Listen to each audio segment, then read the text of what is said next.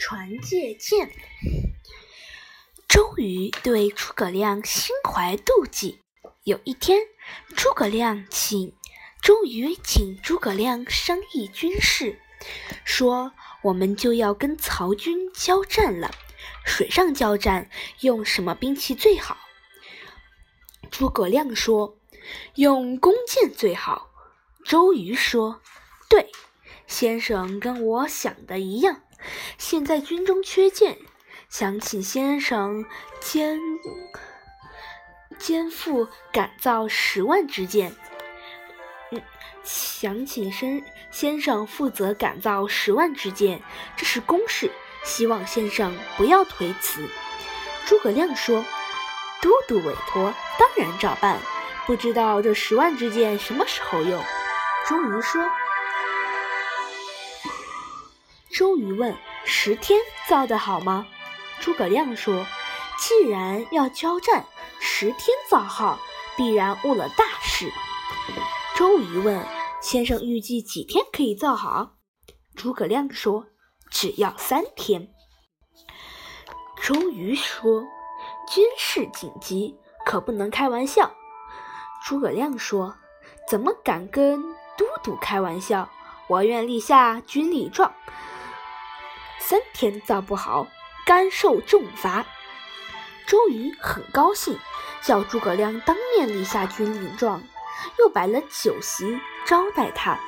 诸葛亮说：“今天来不及了，从明天算起，到第三天，请派五百个军士到江边来搬箭。”诸葛亮喝了几杯酒就走了。鲁迅对鲁肃对周瑜说：“十万支箭，三天怎么造得成呢？”诸葛亮说的是假话吧？周瑜说：“是他自己说的，我可没逼他。我得吩咐军将们，叫他们故意延迟造箭用的材料，不给他准备齐全，到时候造不成，定他的罪，他就没话可说了。你去探听探听，看他怎么打算，回来报告我。”鲁肃见了诸葛亮，诸葛亮说：“三。”天之内造十万支箭，得请你帮帮我的忙。鲁肃问：“都是你自己，都是你自找的，我怎么帮得了你的忙？”诸葛亮说：“你借我二十条船，每条船上要三十多名军士，船用青布幔子遮起来，还要一千个一千。”还要一千多个草把子排在船的两边，我自有妙用。第三天，保管有十万支箭，不过不能让都督知道。他要是知道了，我的计划就完了。鲁肃答应了，他不知道诸葛亮借船有什么用，回来报告周瑜。果然不提借船的事，只说诸葛亮不用竹子、翎毛、胶漆这些材料。周瑜疑惑起来，说：“到了第三天，看他怎么办。”鲁肃私自把私自拨了二十条快船，每条船上配三十多名军士。照诸葛亮说的，布置好青布幔子和草把子。等诸葛亮调度调，等诸葛亮调度。第一天不见诸葛亮有什么动静，第二天依然不见诸葛亮有什么，仍然不见诸葛亮有什么动静。直到第三天四更时候，诸葛亮秘密地把鲁肃请到船里。鲁肃问他：“你叫我来做什么？”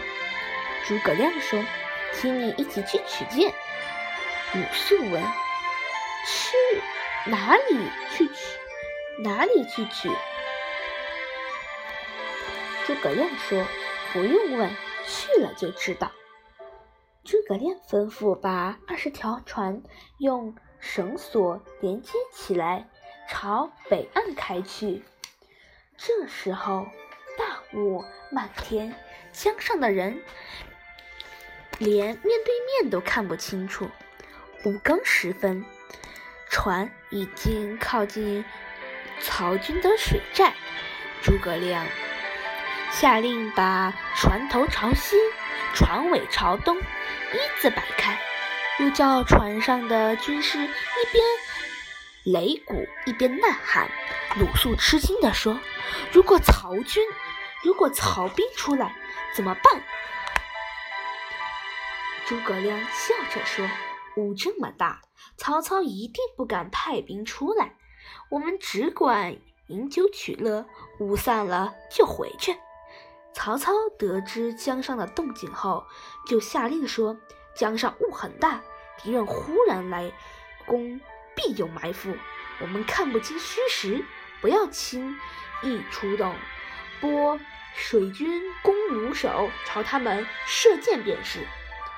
然后他又派人去找，他又派人去汉寨调来六千名弓弩手，到江边支援水军。一万多名弓弩手一起朝江中放箭。箭好像下雨一样，诸葛亮又下令把船调过来，船头朝东，船尾朝西，依然擂鼓呐喊，逼近曹军水寨受箭。到雾散时，诸葛亮下令返回，船两边的草坝子上都插满了箭。